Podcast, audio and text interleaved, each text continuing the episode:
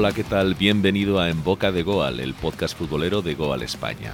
Una excusa para repasar contigo algunos de los aspectos más llamativos de lo que sucede en la Liga Española y sus alrededores. Estamos aquí cada semana para ofrecerte pequeñas píldoras en forma de balón a través de lo que nos cuentan los periodistas que siguen a los equipos de nuestro fútbol. En este quinto partido se van a pasar por en boca de Goal Adrián Soldevila que nos va a contar qué es lo que se va a encontrar Xavi y qué fórmulas se espera que aplique en el Barça, Paco Rico, que desde Sevilla nos va a analizar las claves del derby sevillano que se llevaron los de Lopetegui, y Alex Martín, que tratará de explicarnos la actual fragilidad defensiva del Atlético de Madrid. Comienza en boca de Goal.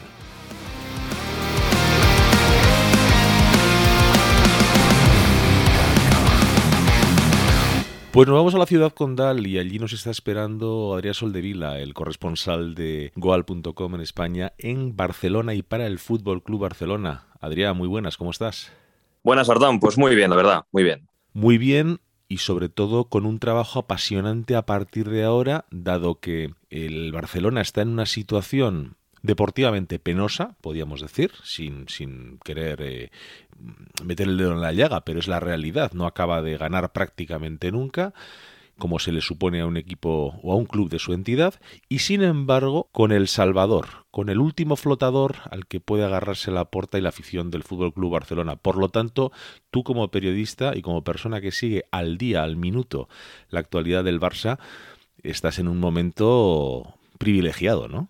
Bueno, sí, es un momento divertido y es un momento apasionante porque vamos a ver dónde va el club y dónde va el, equipo. Em, sin Messi, mm, yo creo que se termina una era, aunque queden tres futbolistas de, la mayor época de la historia del Barça, que son, que son Piqué, Busquets y, Jordi Alba, pero terminó una era con el mismo entrenador y con un mismo estilo de juego eh, que había venido em, desarrollando durante el último año y medio, que no era el, el más adecuado para, estos futbolistas, ¿no?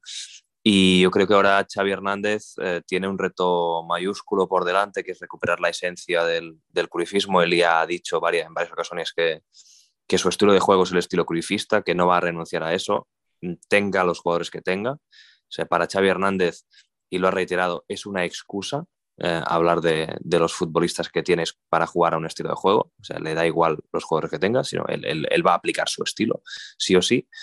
Y vamos a ver si son estos futbolistas y este club capaces de, volver a la senda de lo que, de lo que se perdió tras Tito Vilanova, Guardiola y Tito Vilanova, el último año de Tito, eh, y a partir de ahí, pues eso se, fue yendo poco a poco, primero con Luis Enrique, eh, que distanció un poco más las líneas porque jugó con el tridente arriba, eh, parecía que jugaban los, los tres solos arriba, eh, sin centro del campo, y a partir de ahí pues se terminó un poco, eh, se terminó ese estilo con, ya con Valverde y con, y con y en el último, en el último tramo con Kuman. creo que viene una etapa apasionante, sobre todo por, por, por, la, por la tremenda intensidad que le va a poner Xavi a recuperar ese estilo. Esto estoy convencido de que lo vamos a ver. ¿Con qué problemas más importantes o más acuciantes se encuentra eh, el de Terrassa ahora que llega al Barça? Bueno, pues yo creo que hay varias cosas. Eh, el Barça es un equipo muy frágil, sobre todo un equipo muy frágil mentalmente. Eh, lo vimos ante el Celta y lo hemos visto en muchos partidos en que no ha sido capaz de levantar resultados adversos. le marcan un gol y el equipo baja los brazos completamente. En Vallecas pasó exactamente lo mismo. En, Lisboa contra el Benfica le marcan a los dos minutos y el equipo es incapaz de reaccionar. Y yo creo que mentalmente hay que recuperar a este, a este grupo. Y además, claro, la fragilidad mental provoca que en las áreas, en los lugares decisivos donde tienes que tener la cabeza en su sitio, pues el Barça no está bien. No marca goles, pese a los tres que marcó eh, el sábado ante el Celta no marca goles, ha marcado solo 21 en todas las competiciones en 16 partidos, es poquísimo para un equipo como el Barça. Eh, y encaja demasiado. También ha encajado 21 goles en 16 partidos, que también es muchísimo para un equipo como, como el Barça. Y por último, te, diría que, aparte del, estilo, que esto es innegociable para Xavi, hay que recuperar a jugadores, porque hay jugadores que están que están que, parece que no están, que no, que no, que no existen, que han, su rendimiento ha bajado descomunalmente y hay que recuperarlos. Y estoy hablando de unos cuantos, ¿eh? como por Ter Stegen, por ejemplo, encaja demasiados goles. Eh, de Jong es una persona, un futbolista que debía ser más líder y no lo es. Eh, Memphis Depay, Memphis Depay empezó la temporada muy bien y, se ha ido diluyendo con el paso de los días. Y Lenglet, un Titi, por ejemplo, dos central uno que no juega ni un minuto y el otro es Lenglet, que, que cuando juega también parece que, que esté absolutamente desconectado de lo que pasa a su alrededor. Sergio Roberto. Hay muchos jugadores que, que Xavi tiene el reto de recuperar, porque sin estos futbolistas o con esos futbolistas a bajo nivel, pues el equipo evidentemente no puede, no puede funcionar porque le faltarán efectivos. Y Adrián, hablabas de, de que bueno viene con el libreto de aplicar o de levantar el equipo vía método crufista eh, Xavi Hernández. Pero más allá de lo que es esa declaración de intenciones, que en cierta forma también, aunque no tiene nada que ver, la hizo en su día aquí que se tiene, ¿Qué fórmulas crees que puede aplicar Xavi o qué, te da a ti la sensación o qué has escuchado por Barcelona que podría ser, digamos, de, rápida asimilación por parte de una plantilla que, entre otras cosas, además de jugar mejor, tiene que empezar a sumar puntos para poder no quedarse descolgado definitivamente de nada? Sí, hay dos cosas innegociables en, ese estilo cruifista que va a aplicar Xavi desde el primer día. Eh, más allá de que de que los futbolistas tienen que ser técnicos, evidentemente, y eso no es una cuestión que llegue de un día para otro y que va, a tener mucho trabajo, pero sí que desde el primer día habrá dos cosas. La primera es una presión altísima. El, Barça va a presionar arriba y yo creo que va a intentar presionar los 90 minutos arriba. Evidentemente, físicamente eso habrá que trabajarlo porque el Barça no está bien físicamente. Pero, pero Xavi viene con, con la idea de que, de que el Barça presione arriba los 90 minutos de partido, sea el marcador que sea y sea el rival que sea y juegue con los jugadores que juegue. Una es esa. Y la segunda, las líneas. Las líneas desde hace un par de años, mm, incluso me atrevería a decir que, que al final de la etapa de Valverde también estaban así, las líneas están súper separadas.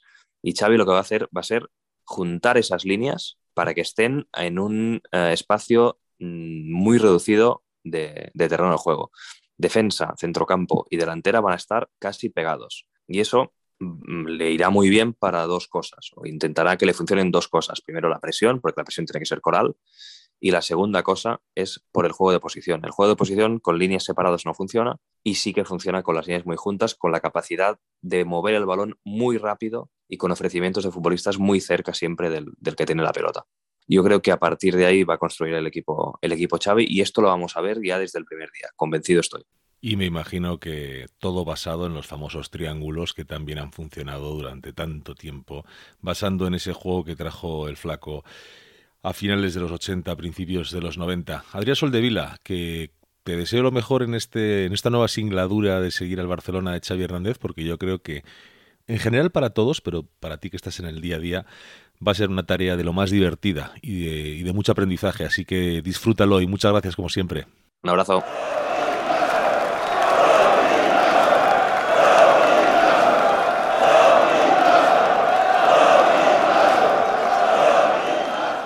Como no, esta semana teníamos que irnos a Sevilla para ver los frutos de ese derby sevillano en el que ayer ganaba el Sevilla en casa del Betis por 0 a 2 con un expulsado antes del descanso. Nos lo cuenta Paco Rico. ¿Qué tal, Paco? Muy buenas, Artán. Aquí estamos de, resaca del derby que siempre es larga y más ahora que, viene un parón va a ser, va a ser una resaca de derby larga, feliz para los sevillistas y, y triste para los béticos.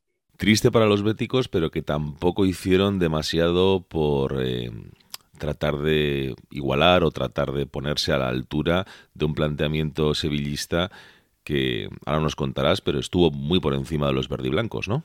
Sí, semana negra para el Betis. Recuerdo que te decía en la, previa, la, semana pasada, eh, que, el, que el Betis venía después de un resultado raro en el Metropolitano y de y de un mensaje que podía ser pernicioso de Pellegrini, reservando a Fekir claramente para el derby. Y la verdad es que decíamos que si ganaba el derby todo podía ser bueno, todo podía ser malo. Y la semana del Betis ha sido horrible porque encajó una goleada en el Metropolitano, encajó una goleada en Europa League que le deja muy, muy difícil ser primero de grupo contra el Leverkusen y, y perdió en el derby, además en un derby que no estuvo ajustado, sino que tuvo claro color sevillista que el Sevilla fue mejor, aunque no tuvo muchas ocasiones cuando tenían los dos 11 jugadores y la verdad es que el Betis prácticamente no compitió una vez que, expulsaron a Guido Rodríguez. ¿Dónde ves tú las claves de, de la victoria más allá de la expulsión, que lógicamente también tiene su peso? ¿Dónde pondrías tú el acento del partido? Pues la verdad es que creo que Lopetegui cocinó la victoria desde el control del balón en el centro del campo. Hemos venido hablando en otros podcasts anteriores que, el déficit que estaba teniendo el Sevilla en el centro del campo, que no terminaba de Lopetegui de encontrar un trío fiable y de un trío que produjese fútbol y ayer lo encontró volviendo al origen, ¿no? Volviendo al tridente que jugó casi siempre la temporada pasada, ese Fernando Jordán Rakitic pero claro, es que Jordán y Rakitic subieron un par de peldaños su nivel de partidos anteriores. A mí Rakitic me recordó ayer por momentos a José Antonio Reyes, ¿no? Un jugador que se crecía siempre jugando en los derbis y, a mí Rakitic me recordó ayer a ese pozo que tenía eh, Reyes y a esa competitividad que tenía Reyes siempre contra el Betis y creo que por ahí el Sevilla empezó a ganar. Me sorprendió que Pellegrini pusiera guardado en lugar de, de a William Carballo y ahí dejaron a Guido muy desasistido y yo creo que la expulsión es fruto de que, de que Guido llegaba tarde a todas porque estaba en inferioridad numérica. Eh, creo que tiene Guido en la primera parte, revisaba ayer estadísticas de los compañeros de Opta, eh, tiene ocho, ocho eh, jugadas en las que disputa el balón y cinco acaban en falta. Eso es señal de que, de que estaba vendido y que la expulsión vino por ahí. Tuvo el Betis una oportunidad de ponerse por delante con el gol anulado de, Bellerín, que luego sería triste protagonista también en un gol en propia puerta, pero no hubo, yo creo que en ningún momento una sensación de que los verdiblancos mm, se pusieran a tono o, estuvieran con la posibilidad de competir, ¿no? De igual a igual contra sus rivales. Sí, realmente la, jugada de Bellerín y un tiro de Fekir fue de lo poco que produjo el Betis en la primera parte. Es cierto que, quizá Pellegrini podría haber, si se hubiera quedado con 11, podría haber tocado piezas y, sí cambiar la dinámica que llevaba la primera parte. Y, es cierto que tiene esa ocasión de Bellerín, que está en fuera de juego por muy poco, aunque Mateu, que para mi gusto hizo un arbitraje impecable y que además, además llevo tiempo defendiendo que me parece el mejor árbitro de España, eh, lo había anulado incluso en jugada, o sea, no, no lo anuló el VAR, sino que lo anuló en línea y, y, salvo esa jugada que digamos que podría haber sido eh, esa jugada aislada que metía el Betis en el partido, pero es, es, cierto que el Sevilla controló, controló en la primera parte y machacó, digamos, en la segunda y casi que lo poco que se le puede afear al Sevilla es que le faltó un poco de colmillo arriba porque Rafa Mir falló dos, tres ocasiones bastante claras, aunque es cierto que que fue el jugador que provocó la expulsión y que, y que trabajó mucho, pero no tuvo la mejor noche en el remate. Y hablabas de que, de que Bellerín fue triste protagonista con el gol en propia puerta. Creo que el partido también deja muy tocado en el Betis a los sublaterales. Tanto a Alex Moreno como a Bellerín demostraron que están dos puntos por debajo de, de la élite y que, y que el Betis tiene un agujero en las bandas. Cuando el Betis domina y se pone por delante en el marcador, son jugadores muy vistosos porque, porque son futbolistas que, van muy bien para arriba, que son rápidos, que son veloces, que incluso a veces merodean el gol, pero ayer en un partido en el que les tocó replegarse, eh, tuvieron un agujero enorme y a la vista está que es que los dos laterales del Sevilla fueron los que produjeron los goles, porque Montiel pone el centro del 0-2 y Acuña marca el 0-1 con un, con un golazo. En todo caso, a partir de ahora y hasta la vuelta del parón de las elecciones, en la parte bética toca lamerse las heridas y reconstruir ese equipo que antes de llegar al Calderón parecía que, iba con puño de hierro por, por la liga y un Sevilla que está muy cerca del liderato y que desde luego que con la Real Sociedad y el Real Madrid ahora mismo conforman ese trío de ases que hacen eh, posible ver eh, una liga competida en lo más alto de ella, ¿no? Sí, el Sevilla realmente eh, en lo numérico y más allá de las sensaciones, el arranque de liga es perfecto, es el idóneo, es el soñado. Está a un punto del liderato con un partido menos. O sea, creo que, es el, arranque que todo el mundo firmaría. Eh, solo ha perdido un partido. Yo creo que, que, que lo habría firmado todo el mundo. Es cierto que el partido que perdió fue feo, ¿no? Porque lo perdió con un Granada que, estaba desahuciado en ese momento y eso sí que generó dudas, pero donde está el verdadero problema del Sevilla es en las Champions. En la Liga poco se le puede, poco se le puede decir y ahora viene un tramo decisivo porque tiene partidos contra Atlético de Madrid, Barcelona y Real Madrid en el siguiente tramo antes de Navidad y además se juega la vida en la Champions, donde todavía depende de sí mismo, pero necesita ganar los dos partidos. Y en el lado del Betis queda un poco la sensación de que, de que se ha encontrado con su techo competitivo. Es decir, eh, está quinto, que, que quinto sexto debe ser su, su posición natural en esta liga, pero ha perdido contra el Villarreal, ha perdido contra el Sevilla, ha perdido contra el Atlético de Madrid, eh, ha empatado y ha perdido contra el Leverkusen en los dos partidos. Y un poco ahí es donde queda el techo del Betis, ¿no? Quinto, sexto, y cuando, cuando te encuentras con un equipo que es mejor que tú, lo normal es que pierdas, pero sí que ha demostrado ya que es mejor que 12 o 13 equipos de la liga. Y eso puede generar cierto aire de insatisfacción esta semana, pero visto en el largo plazo, eh, creo que es motivo para que el Betis, a partir de donde está ahora mismo, que ya decimos que es ser quinto, sexto, séptimo de la liga, es seguir creciendo. Pues Paco Rico, muchísimas gracias como siempre y nos vemos la próxima vez. Muchísimas gracias, Lertown.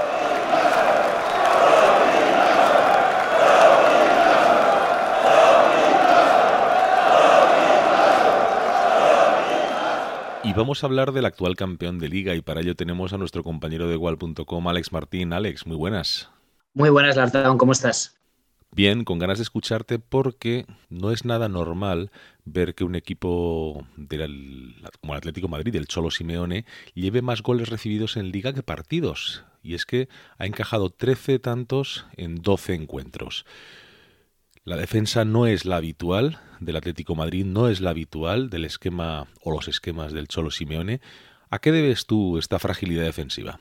Bueno, es una buena pregunta. Al final es verdad que partiendo del dibujo, el Cholo está insistiendo mucho en, defensa de tres centrales, pero al final no le está saliendo bien la apuesta. Al final esta fragilidad defensiva está llevando, primero, creo que la lesión de Savic, que se ha perdido prácticamente un mes de competición, creo que le ha pasado mucha factura porque es verdad que la mejora del montenegrino ha sido bastante importante y creo que le ha dado bastante jerarquía y bastante carácter a la zaga, pero sin él creo que se ha ido bastante abajo. Creo que también el bajo rendimiento que está mostrando tanto Mario Hermoso, sobre todo en los últimos partidos, como Felipe de un año para acá, creo que está también siendo uno de los principales problemas. Creo que al final, eh, si te fijas en los últimos goles, sobre todo, las fotos que siempre salen son en este caso contra el Valencia Savic por mala suerte y por fallos de concentración como, como han estado recalcando desde el club, pero también por problemas de intensidad, porque Felipe al final está teniendo errores mm, algo groseros para lo que se supone un central de, su categoría.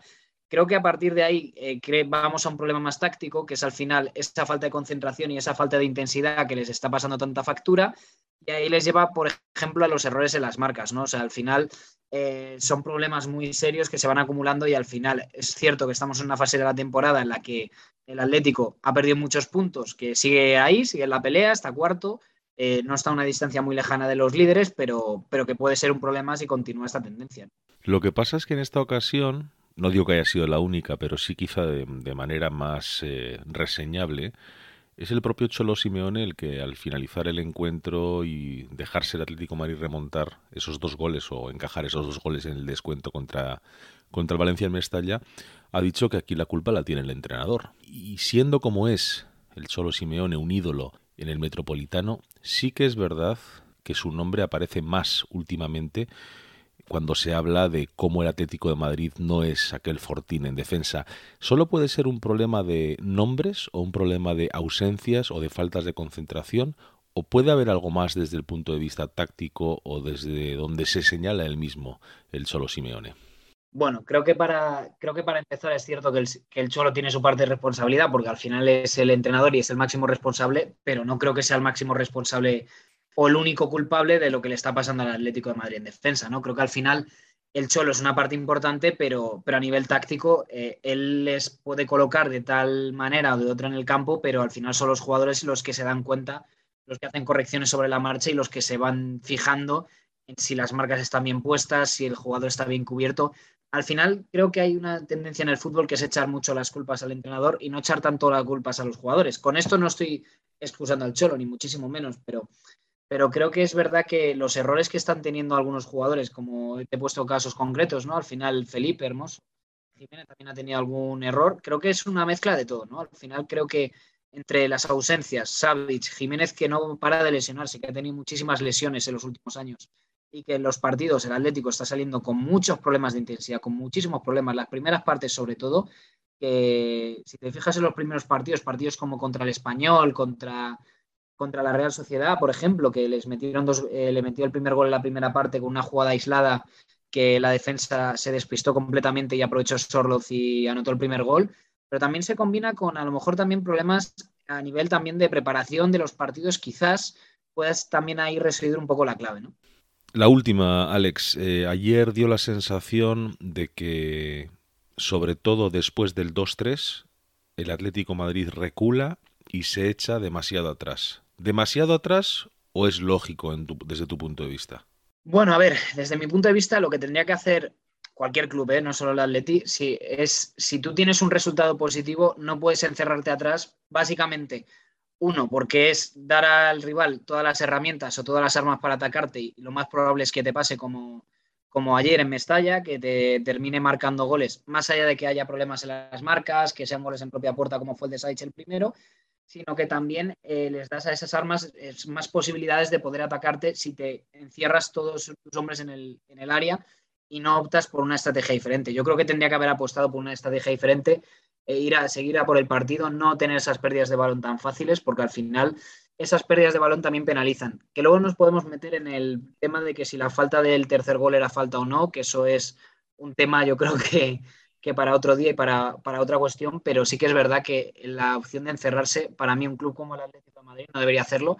Y ahí creo que tendrían que hacer muchísimas correcciones. Eh, tienen ahora el parón para corregir todos los, todos los errores que se han ido cometiendo, pero la sensación para mí es que está entrando en un bucle un poco interminable, ¿no? Como se diría, que, empieza a ser preocupante, sobre todo por estas, por estas faltas de intensidad y concentración que siguen repitiendo eh, cuando hablan tanto los jugadores como el entrenador, pero que da la impresión que no se terminan de corregir. No sé si será que a lo mejor los entrenamientos lo preparan de una manera y luego los partidos no les terminan de salir o desconozco el motivo, pero, pero sí que es una cosa que deberían tener en cuenta, muy en cuenta, sobre todo para la hora de no perder 45 minutos prácticamente sistemáticamente.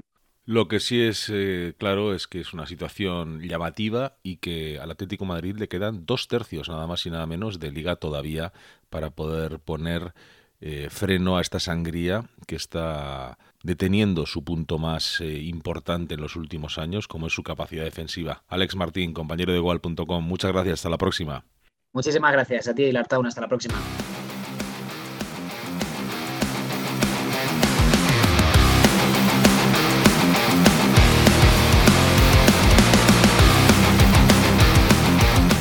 Aquí termina el partido de En Boca de Goal de hoy. Te remitimos a la próxima convocatoria para que juntos disputemos el sexto partido de este podcast. Mientras tanto, nos puedes leer en goal.com. ¡Feliz semana!